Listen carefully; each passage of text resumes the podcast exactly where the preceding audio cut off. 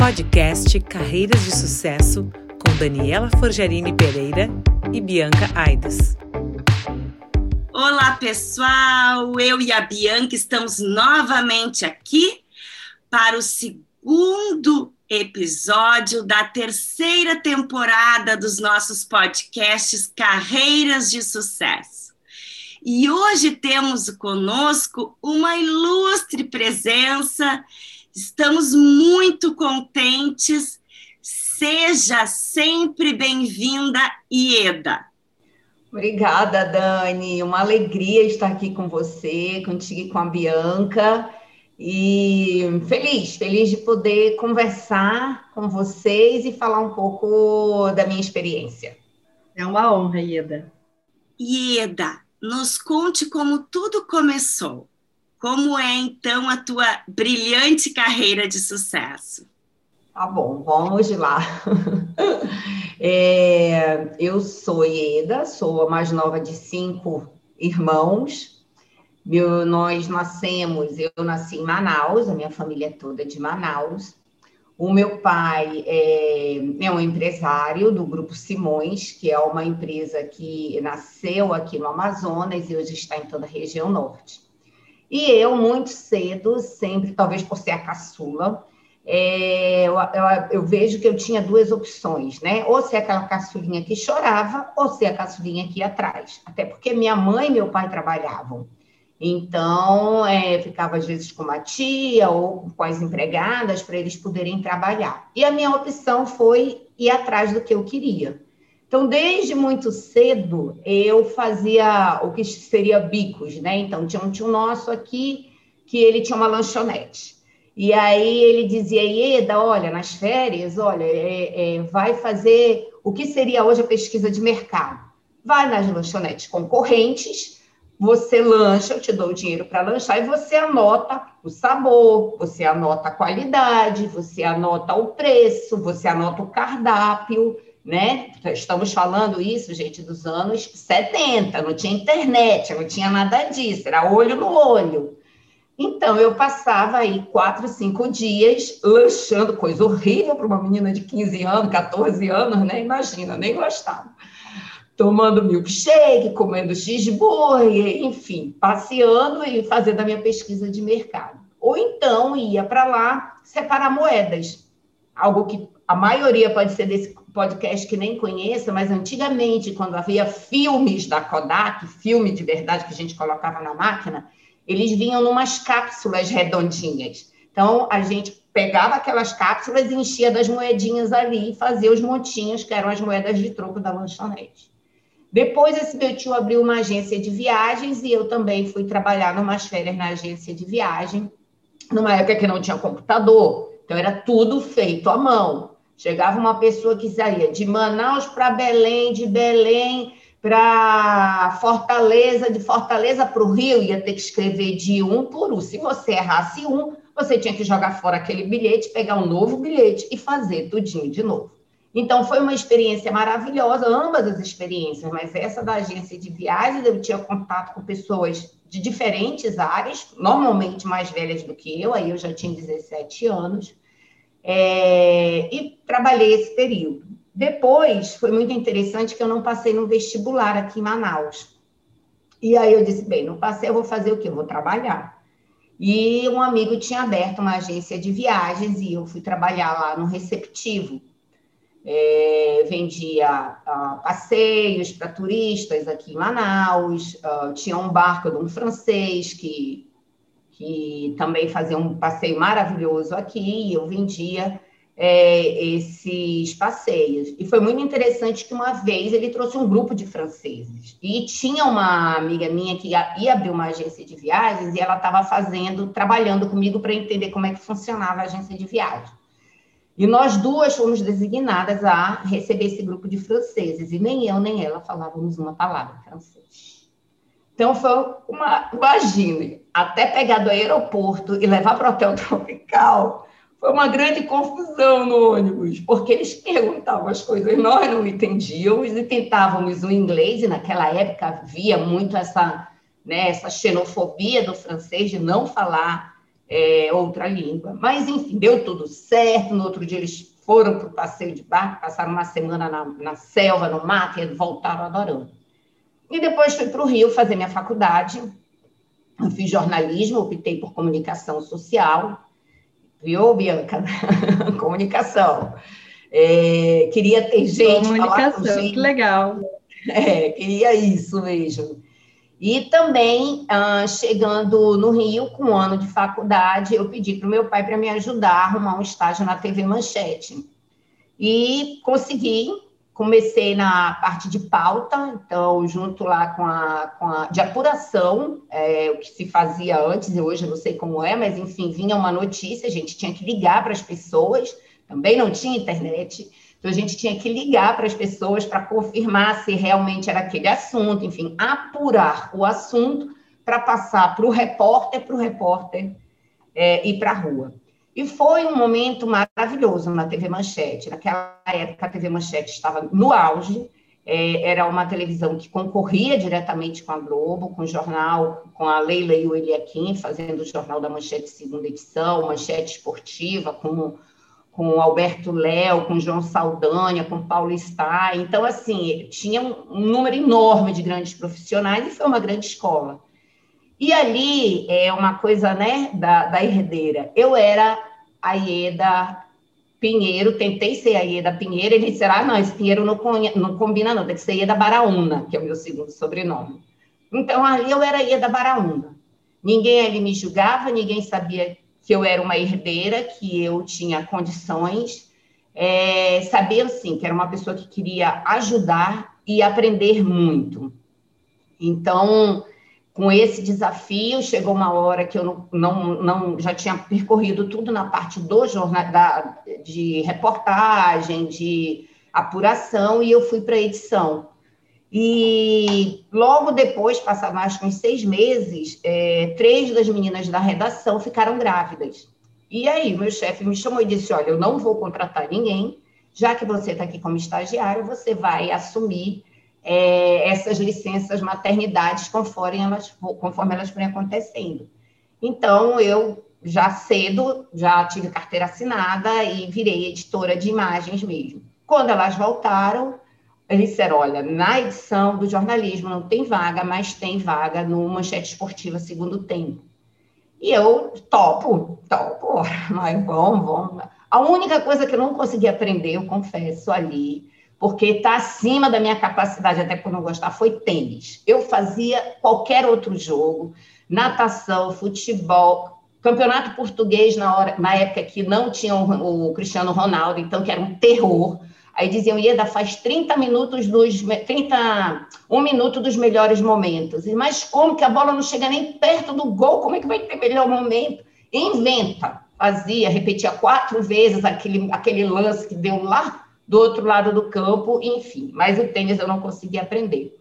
Terminei a faculdade e cumpri o objetivo que eu tinha, que era voltar para Manaus. Eu fui para o Rio para aprender e voltar para Manaus para aplicar aqui.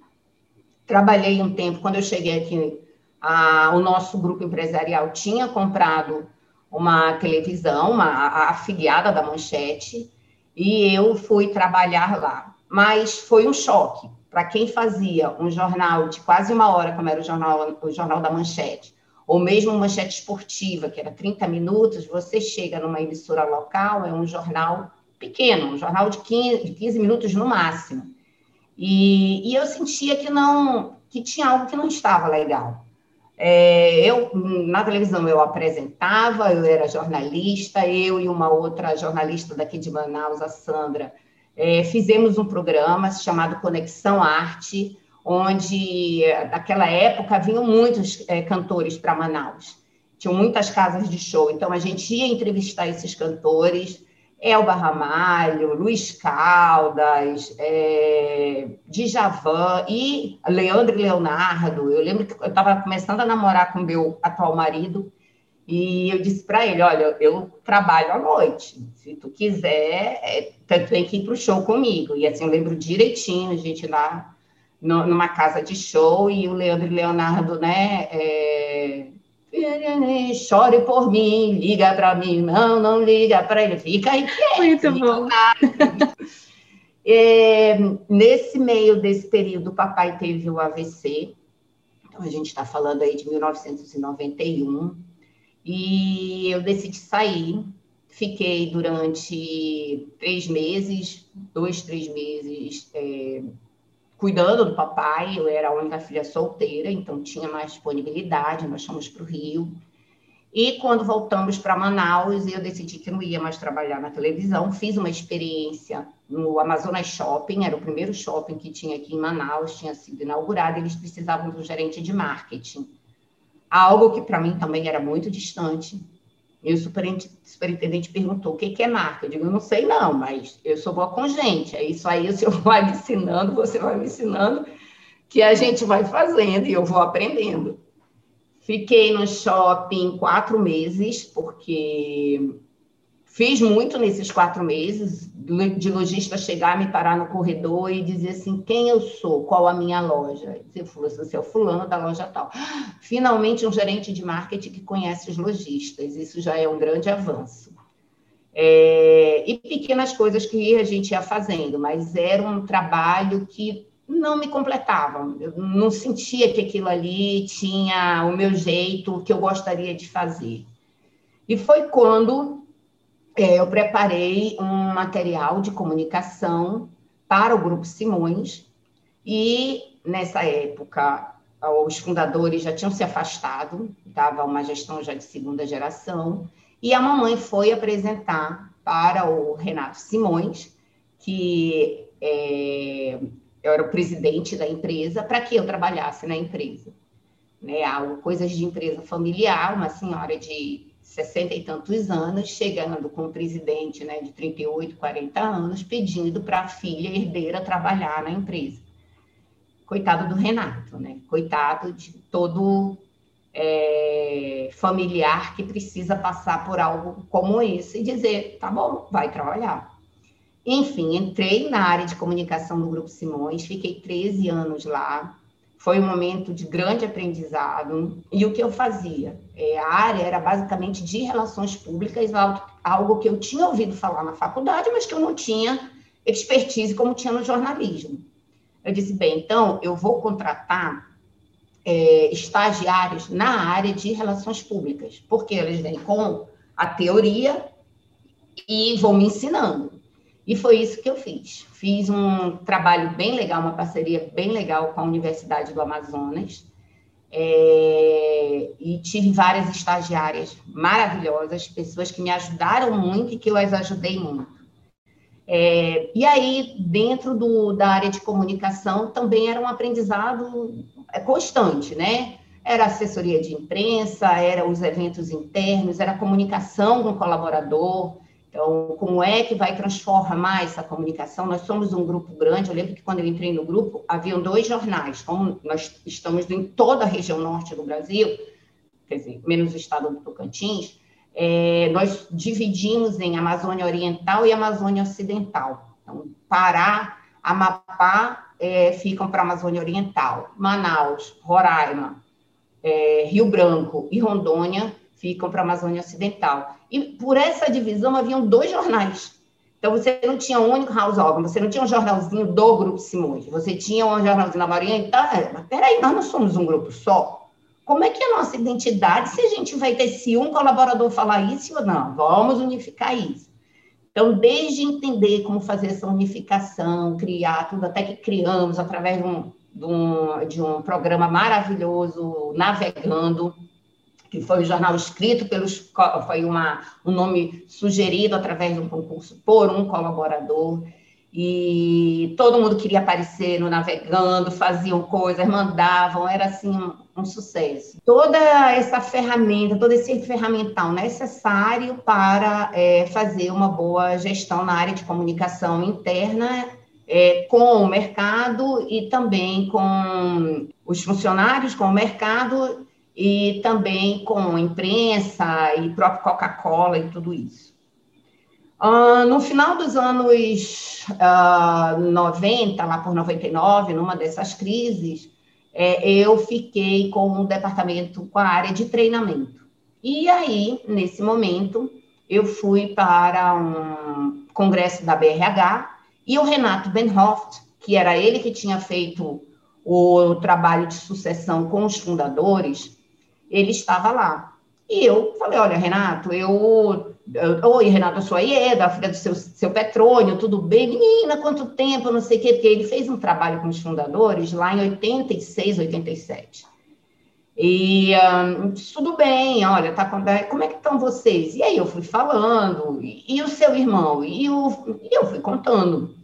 Se o futuro, se o futuro, o futuro tá bem, tá, tá indo, né? Disse, não, faça uma coisa. Mande um recado para os líderes, que seriam ali o Renato, meu irmão Petrônio, o irmão do Renato e o cunhado do Renato, que vocês precisam já começar a pensar num acordo de pacto societário. Eu voltei, falei para eles, e nós começamos então a tentar entender o que, que era isso. E nós somos um grupo multifamiliar. Foram três empresários que nos anos 60, 60 e 70 se escolheram para ser sócios. Então são três famílias distintas, o que é muito mais complexo num ambiente de governança familiar. É, então, nós decidimos trazer para Manaus três consultores que passaram uma semana com os acionistas e as três matriarcas vivas é, para nos falarem que era essa coisa aí de pacto societário.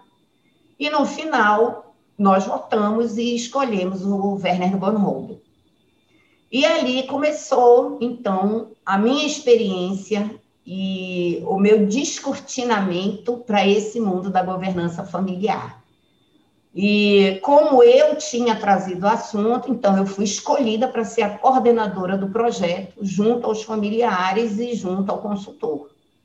E aí, por três anos, desde 2000, quando começou tudo isso, até a assinatura do nosso acordo em 2004, eu comecei a estudar, eu tinha que estudar, eu tinha que ler. Lembro o primeiro livro que foi é, de geração para geração, do professor John Days. Então, ler aquilo, e o pior é que eu, Daniel e, e Bianca, eu, eu tinha na, na, empresa um mentor, que era o seu Mário Gomes. Ele, ele era assessor dos fundadores, depois virou assessor do Renato, e para mim era um mentor. Então, ele vinha, Ieda, o que, que nós vamos, como é que a gente vai fazer se levar para a família, Vamos tirar cópia, não, vamos datilografar os capítulos e mandar para a família. Agora, a família sem entender nada o que era aquilo, né? Então, liam e diziam, mas o que, que isso quer dizer? Mas, enfim, era a forma que a gente achava que estava fazendo certo. E fomos mandando essas pílulas de governança familiar, de família empresária, para entenderem. É, fizemos o nosso acordo, isso em 2004, eu ainda estava, não estava, trabalhava no Grupo Simões, na área de comunicação, quando chegou em 2006, 2005, 2006, é, eu fui escolhida para ser do Conselho de Família. No momento que nós assinamos o acordo, constituímos o Conselho de Administração, o Conselho de Família, eu fui convidada para ser a secretária executiva do Conselho de Família. É, e ali me envolvi muito mais. É, e chegou um momento em que eu comecei a sentir que eu estava muito ausente de casa. A minha filha Isabel tinha 12, 11, 12 anos e eu não podia estar com ela nessa fase. A minha mãe ficou doente nesse período e eu não podia acompanhá-la é, em viagens para São Paulo para o tratamento. E aquilo foi é, me tocando, sabe? O que, que eu estou fazendo com a minha vida? que eu não estou dando apoio para minha mãe e para minha filha. E aí eu comecei a balançar, colocar na balança realmente o que, que eu queria da minha vida. Foi quando também me veio, uma vez que um consultor falou que eu não sou fundadora, eu sou fundadora da minha vida, né? Que o fundador só muda, só escolhe, só abre mão de algo se ele tem um outro projeto. E eu disse, mas eu tenho outro projeto, que é o Conselho de Família onde eu consigo colocar todas as experiências, todas as minhas competências, as minhas habilidades de lidar com pessoas, de, de ajudar os outros, de evento, de comunicação. Esse é o momento de eu, de eu sair do executivo para ter mais tempo para cuidar de quem eu quero e, ao mesmo tempo, continuar me sentindo é, produtiva. Então, em 2006, em janeiro de 2006, eu saí efetivamente, uma saída meio brusca, porque desde 2005 eu pedia para sair, não me liberavam. Em 2006, eu mandei uma mensagem para o meu, que inclusive era o CEO, e disse: Olha, eu, o carnaval está chegando, eu vou para um spa no interior de São Paulo, lá o celular não pega, e é a minha saída do Grupo Simões. Ou tu vai me despedir, ou então tu já sabe quando eu voltar ou não volto mais para a empresa. Lógico que eu, como herdeira, enfim, na época já acionista, podia falar isso, né? Outro funcionário não falaria. Mas foi o que aconteceu, eu fui. E saí, e aí passei a me dedicar 100% para o Conselho de Família. Então, estou até hoje lá. Fora isso, também tive a oportunidade de abrir uma, uma frente de voluntariado. É, tem uma prima minha que trabalha com uma ONG aqui, que nós atendemos, assistimos crianças que crianças e adolescentes que convivem com HIV/AIDS. É, e eu ajudo toda, levo todo esse meu conhecimento da área de comunicação e de relacionamento. Nessa época, no passado de crise, literalmente, eu tive que ir para o mercado passar o chapéu com os amigos e dizer: se vocês nos ajudarem, nós vamos fechar. Nós não temos como sustentar é, 30 funcionários para cuidar dessas 1.200 crianças, porque o dinheiro não vem e as doações diminuíram muito. Então, eu faço todo esse trabalho, todo o meu conhecimento, tudo que acham que a EDA, a EDA é alguma coisa no, na, na cidade de Manaus, então eu peço, porque eu não estou pedindo para mim, eu estou pedindo para quem precisa e para uma causa que eu acredito. E o outro também, é, no início, quando nós assinamos o acordo, o Werner é, nós dissemos, tá bom, e agora, o que, que faz o Conselho de Família? E o Verno disse, é, se associa à FBN, que é uma organização que faz um network entre empresas familiares, e vão atrás das famílias para saber o que, as famílias fazem. E assim nós fizemos, colocamos os nossos terninhos, colocamos nossas pastas e fomos embora conhecer famílias em São Paulo. Fomos na Votorantim, fomos com a Carla Fontana, na época ainda essa dia era, era familiar, com a Patrícia Gazinski, da Cerâmicas Eliane, enfim, uma série de aprendizados. E a FBN alimentou esse lado de do gostar da empresa familiar. Então, eu fui, depois de alguns anos, eu fui a diretora do capítulo da FBN no Brasil. Foi uma experiência muito interessante.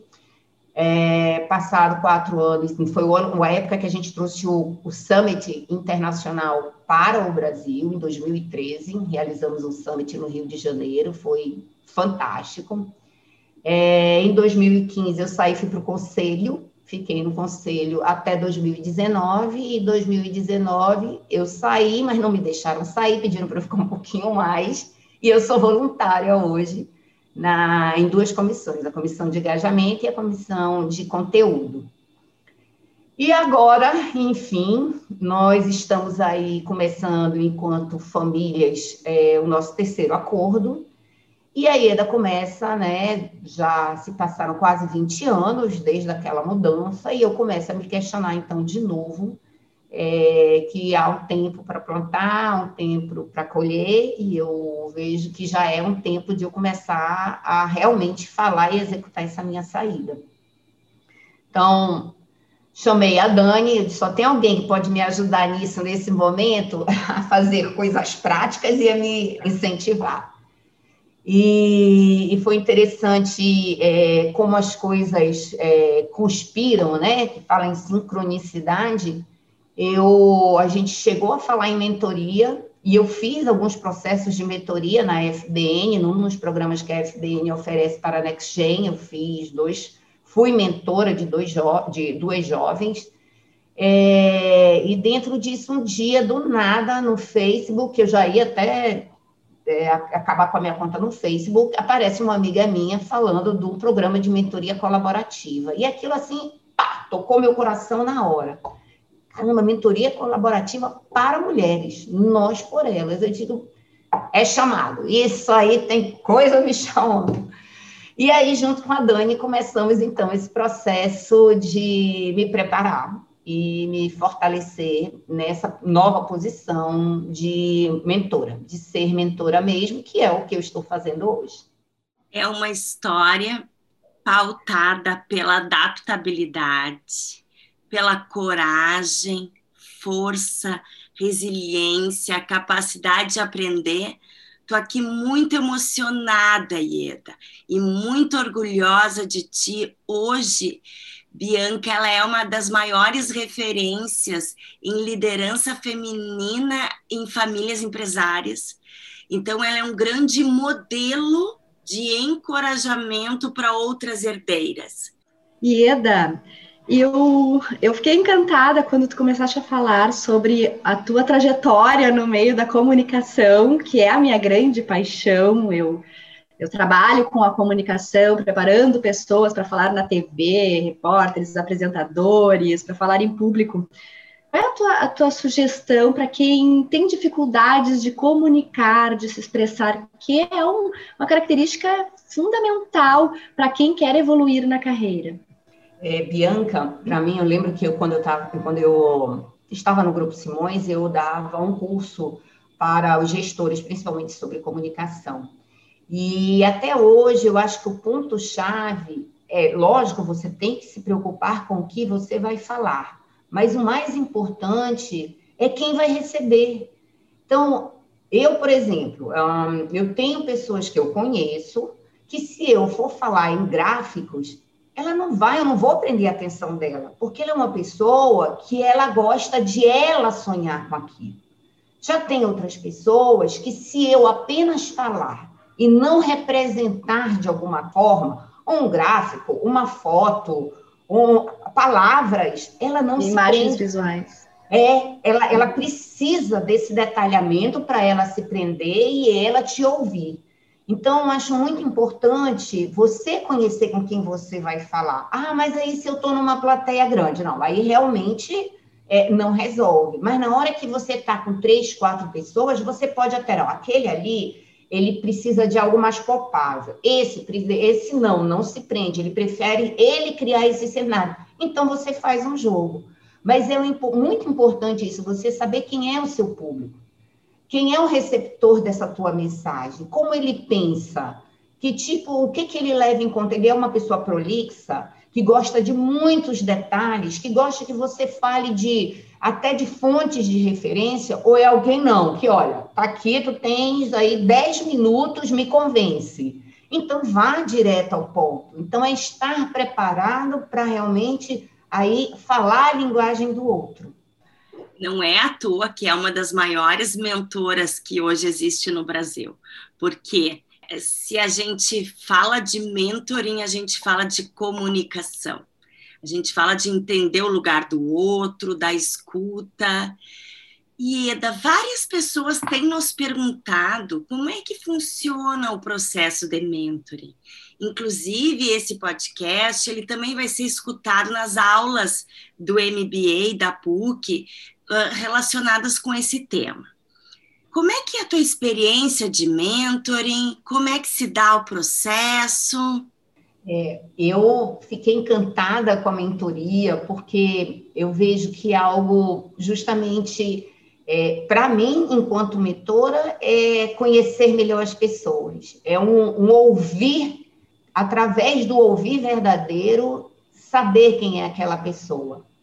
Esses dias, conversando com, com uma grande mentora, eu achei lindo o que ela disse é incluir o projeto de vida do outro no meu projeto de vida.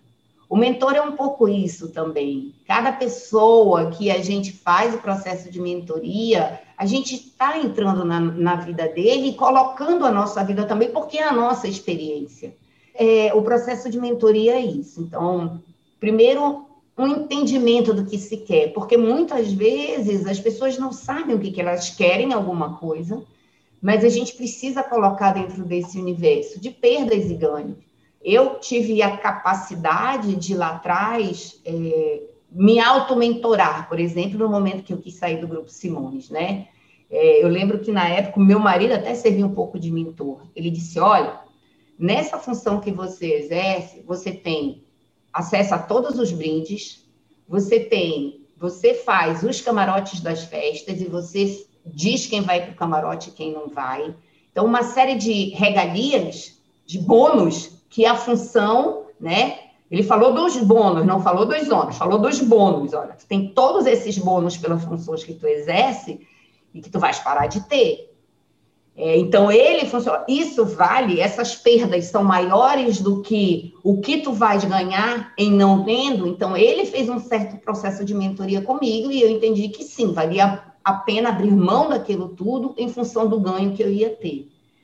Então, é, é, eu acho que é isso. O mentor ele vem com essa ampliação da consciência. Então, eu quero isso, mas vamos ampliar essa visão. Vamos, vamos entender o que tem por trás disso para poder fazer essa caminhada.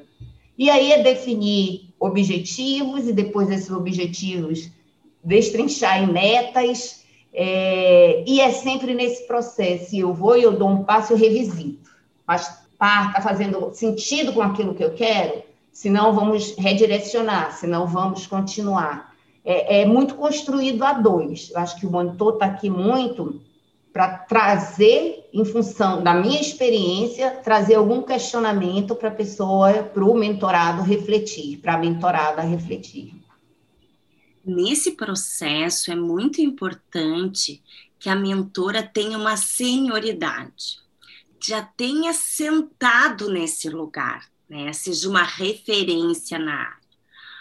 Por isso que a IEDA é hoje alguém que tem muito conhecimento em governança, especialmente em conselho de família, já esteve nesse lugar e é um lugar que a gente pode facilitar, acelerar a prontidão dessas herdeiras que estão sendo preparadas né, Ieda?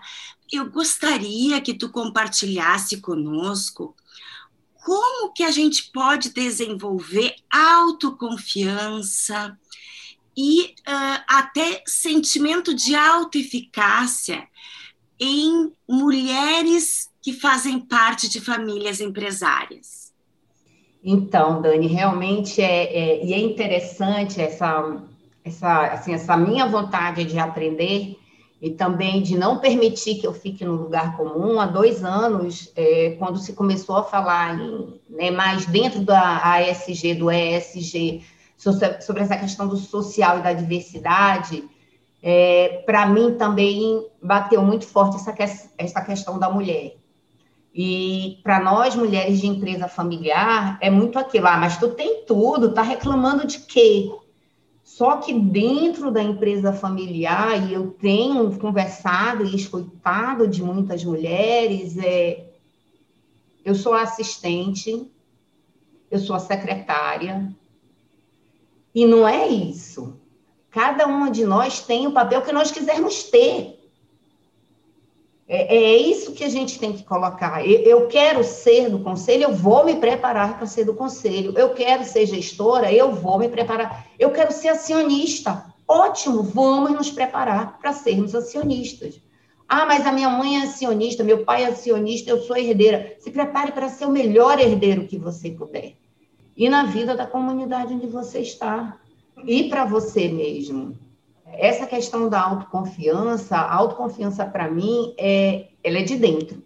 É o maior presente que a gente pode dar a nós, mas ninguém vai nos dar essa autoconfiança. É alto, é minha, vem dentro de mim. Agora eu tenho que me fortalecer para isso. Eu tenho que me preparar. Eu tenho que acordar todo dia dizendo que eu sou boa, dizendo que eu posso. Não existe, ah, aquela pessoa é autoconfiante, a autoconfiança dela é alta porque ela é especial. Não, não existe isso. A autoconfiança não é para pessoas especiais, superdotadas, poderes maravilhosos. Não. Todos nós somos especiais. E nós temos, sim, que trabalhar essa autoconfiança, buscar nos aprofundarmos. Eu também não posso ter a autoconfiança que me segue. Se eu vou falar de um assunto, então eu vou me preparar para falar daquele assunto. E aquilo ali me retroalimenta, retroalimenta a minha confiança em, no, no que eu vou falar, da forma que eu vou falar. É se preparar também, é estudar para. Eu estava pensando esses dias nesse tema, e me veio, Dani, a primeira vez que eu decidi começar a pedalar. Isso foi em junho de 2019. Então, no dia 27 de junho, eu saí para minha primeira pedalada o Dodó queria que nós fôssemos pedalar à noite. Eu disse, mas não, quando, menina? Não subo numa bicicleta não sei quantos anos, eu não vou nem. Eu preciso olhar para o pedal, eu preciso olhar para o pneu, para. Não coloque, ainda precisa bicicleta de marcha, eu não sei nem como é que mais passa a marcha. E fiz sete quilômetros. Eu já corria, corrida de 10 quilômetros, eu já nadava, e não tinha, fazia anos que eu não pedalava.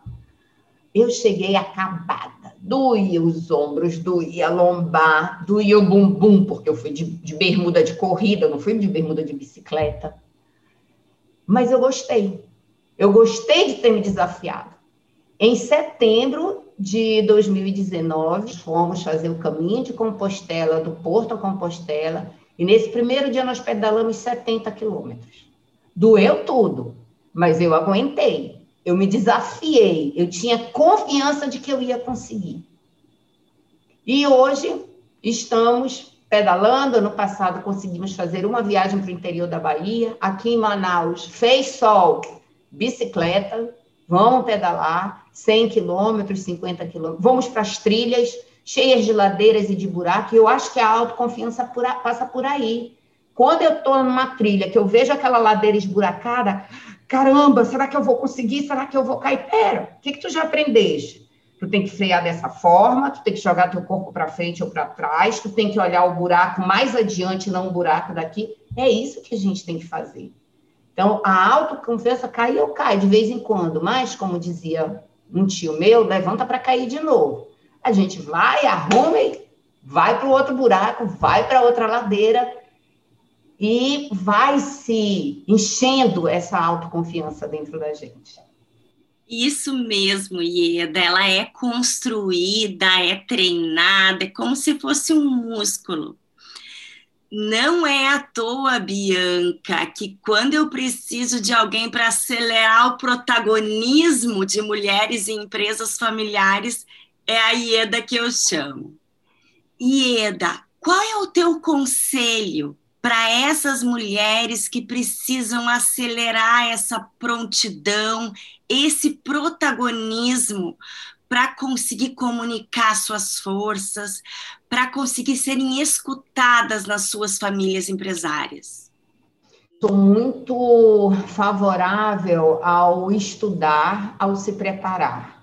Você realmente ter uma meta do que você quer, é, eu gosto de pedir ajuda, para mim, pedir ajuda, é, seja através de um processo de mentoria, seja através de uma outra pessoa que eu considero como referência no assunto, é, eu peço ajuda e acreditar em você, né? A gente precisa acreditar na gente, a gente precisa, a gente sabe as razões que nos estão nos levando para fazer aquilo, para realizar para querer aquilo.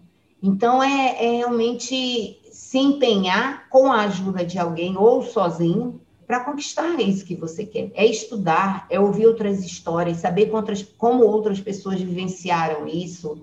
Estudar no sentido de ouvir um podcast, de ver um TED, de ler um livro e, e ir construindo a sua narrativa, né? A narrativa naquilo que você acredita. Que orgulho, Ieda, de te receber aqui hoje. Com certeza temos muito a aprender contigo, especialmente as mulheres uh, que precisam cada vez mais conquistar os seus espaços nas famílias empresárias.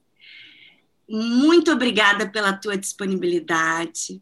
Tivemos uma aula e foi muito rico para mim, para Bianca, e eu tenho certeza que será muito inspirador e encorajador para as herdeiras de empresas familiares do Brasil.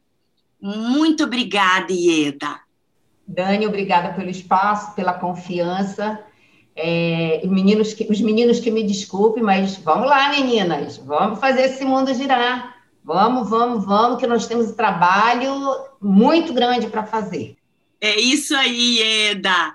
Então, terminamos agora o nosso segundo podcast da terceira temporada com uma presença que nos honrou muito. Muito obrigada, Ieda, mais uma vez. Você acabou de ouvir o podcast Carreiras de Sucesso com Daniela Forgerini Pereira e Bianca Aidos.